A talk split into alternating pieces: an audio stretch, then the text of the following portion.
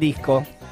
Eh, el 27 de junio están convocadas las elecciones en la provincia de Jujuy, una fecha que fue decretada por el gobernador Gerardo Morales en plena pandemia.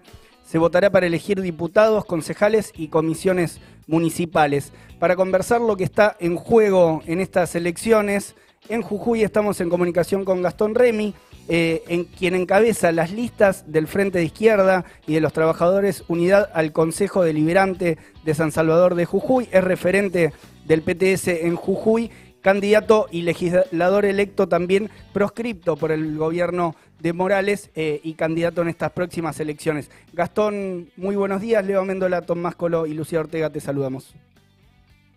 Hola Leo, Lucía, Tom, ¿cómo están? Bien. ¿Cómo estás, Gastón? Bueno, antes de meternos de lleno en la, en la campaña, que es parte de, lo que queríamos charlar con vos en la entrevista, ¿cómo cayeron ayer eh, los dichos del presidente en la provincia? Bueno, mucho rechazo. Este, nuestro compañero además, Alejandro Vilca, que es actual también candidato a diputado provincial y actual mm. diputado, hizo un tuit que tuvo mucha repercusión, considerando bueno su, su procedencia de origen eh, como miles de jujeñas y jujeños, este, que bueno, se sintieron ofendidos este, de mínima por los dichos del presidente, más allá de las disculpas. Alejandro sobre todo lo que resaltó, que es algo que se, es extendido, creo yo, en todo el país y en la provincia también, eh, la discriminación que se vive a diario por el color de piel, por la extracción social, eh, y sobre todo, bueno, eh, lo sufren los jóvenes y mujeres, ¿no? Ayer charlábamos con uno de los candidatos es el más joven, que tiene el, FIT de 19 años de la localidad de Perico, él contaba cómo eh, te miran mal, te dan los peores trabajos, te echan fácil si sos eh, propiamente dicho, este, y eso, bueno, es una opresión permanente que, es lo que utilizan muchos para, para sacar eh, tajada, y creo que, bueno, es lo que está detrás del exabrupto del presidente, ¿no? Claro. Ayer eh, leíamos una, carta eh, publicada dirigida al pueblo de Jujuy que lleva la firma, tu firma junto con, la firma de Alejandro Vilca, Natalia Morales, Keila Sequeiros, Julio Mamani y varios referentes más eh, del PTS de Jujuy, donde hacen una definición muy contundente respecto a las intenciones de Morales y, y, algunas maniobras que están ahí dando vuelta alrededor de, de la elección. El gobernador está buscando en este sentido que vote menos gente eh, en, la elección, como plantean en la carta? ¿Esa es una, definición de, ustedes? es una definición nuestra, pero que se está transformando en un sentido común, cada vez más amplio, de todos los sectores que son conscientes de que el adelantamiento no, no es algo que no tenga un plan detrás, no, no, es una acción aislada.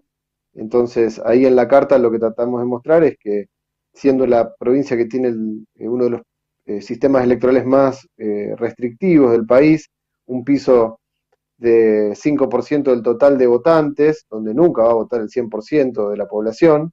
Eh, eso hoy son 30.000 votos. Bueno, en escenario de pandemia, donde bueno, la elección de Misiones del domingo pasado confirmó que vota menos gente, lleva a que sea más difícil para los partidos de trabajadores conseguir ese volumen absoluto de votos y de esa manera aquel que no pase esos 30.000 eh, queda sin representación dentro de la legislatura. Entonces, el plan está pensado milimétricamente para con aparatos, los fondos del Estado más la pandemia, yendo menos gente a votar, ellos puedan quedarse con, la totalidad de la Cámara, ¿no? Y, de esa forma excluir, es un poco lo que decimos en la carta, al Frente de Izquierda, que es la única oposición que en estos cuatro años demostró estar siempre con los trabajadores y ser una oposición que denunció cada uno de sus privilegios. Y eso es un poco lo que nos ha valido, como vos mencionabas recién, la, proscripción, ¿no?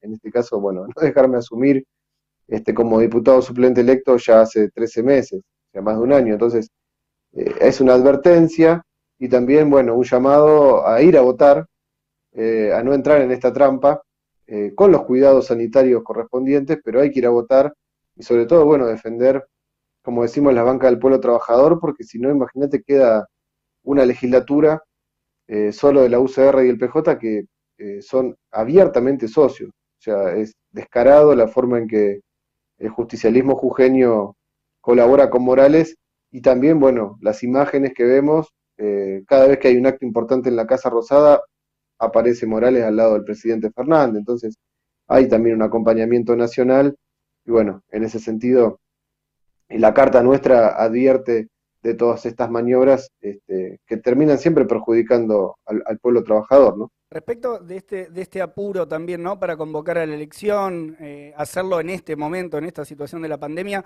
y esto, esto que contás también como un, objetivo, ¿no? De bajar la cantidad de electores y demás, ¿alguna otra fuerza política se ha, pronunciado o, algunos sectores que, que acompañen el planteo? Mira, ha habido presentaciones eh, de sectores del Frente de Todos que en Jujuy, bueno, han ido en este momento con una enorme dispersión de distintos frentes, a diferencia de 2019 cuando todos estos mismos sectores estuvieron juntos. Este, algunos de ellos han planteado sobre todo objeciones del adelantamiento. Eh, nosotros, eh, sobre todo, objetamos no solo lo que te decía antes, sino el piso. el Frente Izquierda es la única fuerza que viene insistiendo desde hace muchos años, incluso antes de tener representación parlamentaria, que este piso, eh, después de Formosa, es el más alto del país y que impide la, representación parlamentaria. Entonces, bueno, en ese sentido, eh, el Frente Izquierda es lo único que planteó, los otros plantean cuestiones sanitarias que no están mal, pero que no van al, hueso, que es el problema eh, del piso, que es lo que hace que el conjunto ya de la elección esté bastante viciada eh, nosotros hicimos una presentación en la justicia jujeña, eh, nos respondieron en forma negativa, falta que tenga una eh, resolución definitiva, pero seguramente, fíjate vos, ya quedan 17 días y todavía no hubo una resolución definitiva, pero seguramente sea desfavorable, de una justicia, bueno, que la armó Morales a su medida. Entonces, bueno, todo eso contribuye a desconfiar de, de estas elecciones y también lo que decimos un poco en la carta, las urnas, por ejemplo, las va a llevar la policía que dirige Morales, eh, la empresa informática eh, va a ser seguramente la misma que fue en otros años, que tiene socios, accionistas que son funcionarios de Morales y de familia tradicional de la UCR, o sea, eh, es como una elección hecha a medida de ellos. Y nosotros, no sé si se acuerdan, en 2017 tuvimos un fraude lo denunciamos, logramos con la movilización popular que se abran las urnas en Libertador General San Martín, donde está el ingenio Ledesma, donde está la impunidad de la familia Blaquier por todos los, eh, todo lo que se hizo ¿no? en, materia de lesa humanidad en los años 70, y ahí se demostró que no estaban haciendo fraude y finalmente se abrieron las urnas y, y la izquierda había ganado en la categoría de concejal. Bueno, con todos esos antecedentes, imagínate que bueno, estamos ah, con esta carta advirtiéndole al pueblo que eh, no se puede dormir, que hay que defender el voto, cuidarlo y sobre todo, bueno, fiscalizar, eh, sobre todo para el Frente de Izquierda el, domingo 27. Gastón, eh, ¿cómo está la situación en la provincia? ¿Cómo afectó al pueblo de Jujuy la pandemia de cara a estas elecciones el 27 de junio? Bueno, la provincia tuvo un colapso sanitario el año pasado, eh, llegó a haber gente que, como no había lugar en algunos cementerios, enterraban sus familiares donde podían. Esos fueron videos virales en todo el país.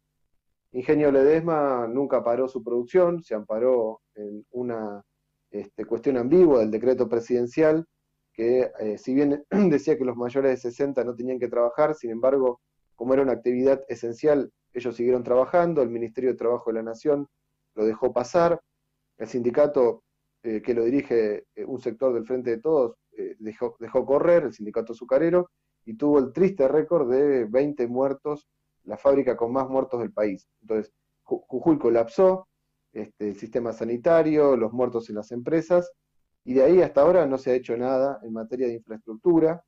y la situación ahora, bueno, está en segunda ola, los casos están aumentando en forma bastante importante, eh, pero el gobernador, bueno, está fijo con esta situación. Y por, por detrás de la pandemia, como en todo el país, ha habido un salto muy fuerte, muy fuerte en la pobreza.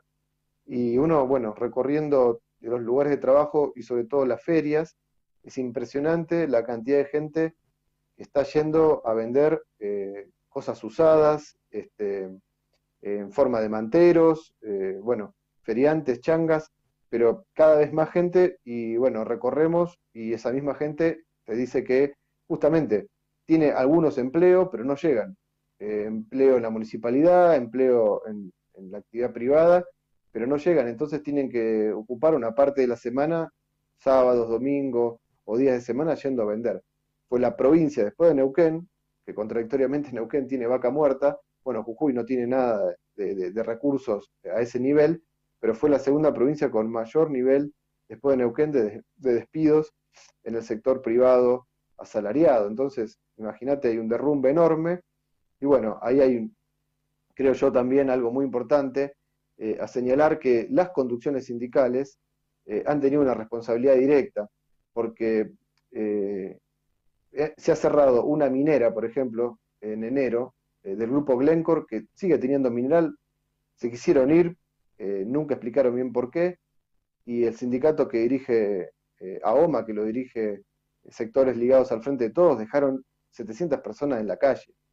De una actividad que supuestamente se está apostando a que genere incluso divisas o dólares, este, la dejaron cerrar. Hace una semana dejaron cerrar una sucursal de Carrefour. ¿Quién puede decir que Carrefour tenga problemas económicos?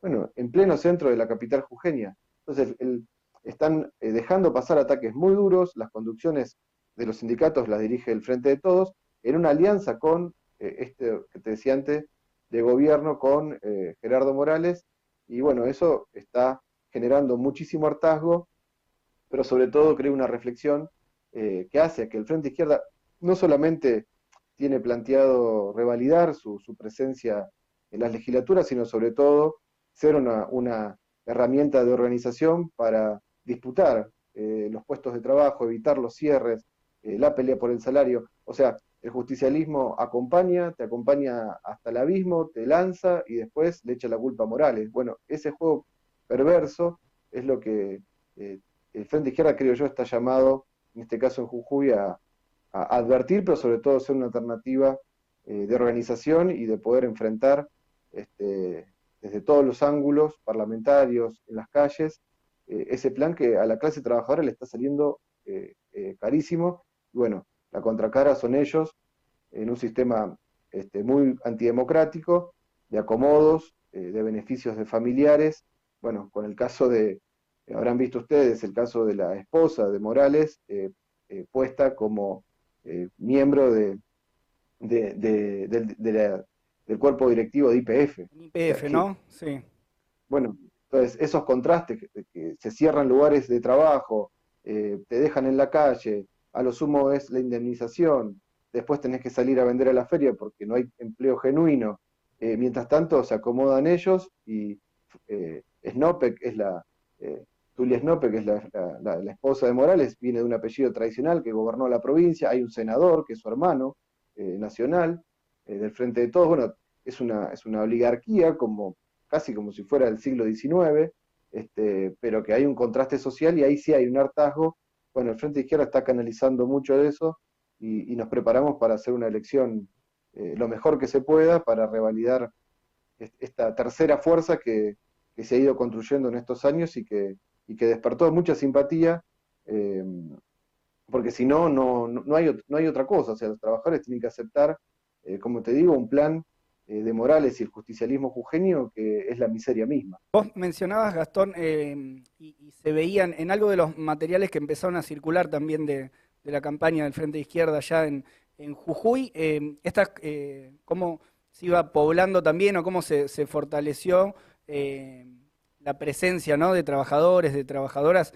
En las ferias veíamos algunas imágenes de ahí con los candidatos, con Ale Vilca también eh, pateando las ferias, eh, arrancó ya la campaña eh, y con qué se encontraron, con qué se encontraron ahí charlando también con, los trabajadores, las trabajadoras y el pueblo de Jujuy. Como te decía, hay un sector muy importante que es, que es consciente, plenamente consciente de que las elecciones fueron armadas por Morales y el presidente del justicialismo Rivarola, este, un empresario aquí de, los más este, importantes de la provincia, y ese hartazgo eh, se ve reflejado después en un reconocimiento mm, al Frente de Izquierda por haber acompañado múltiples eh, conflictos de trabajadores y en especial, bueno, el sector feriante viene siendo muy perseguido con ordenanzas, con el código contravencional, el mismo que le aplican a los sindicatos, el, que nos aplicaron a nosotros con multas, bueno, hasta incluso eh, por, no solamente por movilizarnos, sino hasta cuando me, encadené porque no me dejaban asumir, eso eh, me, trajo eh, a mí y al Frente de Izquierda dos contravenciones. Entonces hay una identidad de que nos, atacan los mismos, nos proscriben los mismos, te sacan la mercadería los mismos, y bueno, hay una simpatía muy grande, y también de trabajadores que se llevan materiales, se llevan eh, boletas para repartir en, su sección, en la salud, eh, en el transporte de colectivos que han estado de paro hace 10 días, en los ingenios hay, hay, hay, apoyo también muy importante. por eso, hasta, mira, sectores de lo que fue el ingenio de la esperanza, no sé si ustedes se acuerdan, pero mientras Macri este, con masa hacían votar eh, la ley de ajuste a los jubilados en el Congreso en 2017, ese mismo día estábamos en la Ruta 34, que es una ruta nacional que une la provincia de Jujuy con Bolivia, pasando por Salta, estaba cortada hacía tres días, porque los obreros habían hecho barricadas, este, la tenían cortada, este, porque los habían despedido a casi 340 obreros. Bueno, eh, en paralelo, eh, en el Congreso se votaba contra los jubilados. ese proceso que tenía una enorme disposición a, la, lucha, como te digo, habían sacado las topadoras, los camiones, habían hecho barricadas, estaban dispuestos a enfrentarse a la policía, eh, se habían armado con sus propias herramientas de trabajo, eh, terminó en una represión brutal, este, días después, en diciembre, a fin de año, eh, luego que votaron contra los jubilados con represión en el Congreso, reprimieron ferozmente, Querían dejar a los trabajadores presos en Navidad, el Frente de Izquierda hizo un escándalo bárbaro con sus mujeres, con sus familias, logramos liberar a la mayoría antes de, eh, una hora antes de, las 24 horas del 24 de diciembre. Este, y todo eso este, terminó luego siendo entregado, toda esa enorme lucha y energía y disposición a resistir por la dirección del sindicato en acuerdo con Morales, y ese mismo sindicalista hoy está como candidato a diputado provincial de una de las listas del justicialismo que va dividido, la que lidera la diputada nacional Carolina Moisés. Entonces, eh, ¿por qué la clase obrera llegó como llegó hasta acá? Bueno, porque ha habido un acuerdo explícito de ayudarlo a Morales a despedir trabajadores, los trabajadores no es que no querían luchar, tenían una disposición enorme, este, estaban, estaban siguiendo eh, cómo era la votación en el Congreso y, escuchábamos la, la intervención de Nicolás del Caño. Bueno, había una enorme disposición a la lucha. Se terminó como terminó, y siguió ahora incluso con el traidor como candidato a diputado provincial, es responsabilidad eh, del justicialismo en acuerdo con Morales. Bueno, y el Frente de Izquierda ahí, al haber acompañado, al haber denunciado cómo se fue haciendo la represión, el remate del ingenio posteriormente que lo vendieron a un empresario tucumano eh, a menos de la mitad del valor. Yo como economista denuncié todo eso, hice los números, me metí a estudiar la quiebra. Bueno, eso ha llevado a que hoy trabajadores jubilados, despedidos, que los engañaron, no les pagaron la indemnización, estén haciendo campaña por el Frente de Izquierda ahí en el Ingenio de la Esperanza. Entonces, bueno, creo que tener una línea de conducta consecuente eh, a la corta o a la larga eh, paga y eso es lo que está llamado a hacer el Frente de Izquierda. Muy importante para, para la campaña del Frente de Izquierda y de los trabajadores allá en Jujuy. Gastón, te agradecemos por la, por la comunicación y por el tiempo. Eh, y bueno, seguimos desde acá también la, campaña que están haciendo allá en la provincia. Dale, gracias, Leo compañeros. Es muy importante que también del izquierdero difundamos, debido al, enorme cerco mediático que hay eh, por parte de incluso medios nacionales que han decidido acompañar a Morales y dejar de sacar la voz crítica de la izquierda. Un abrazo. Chao. Chao, hasta luego. Nos vemos.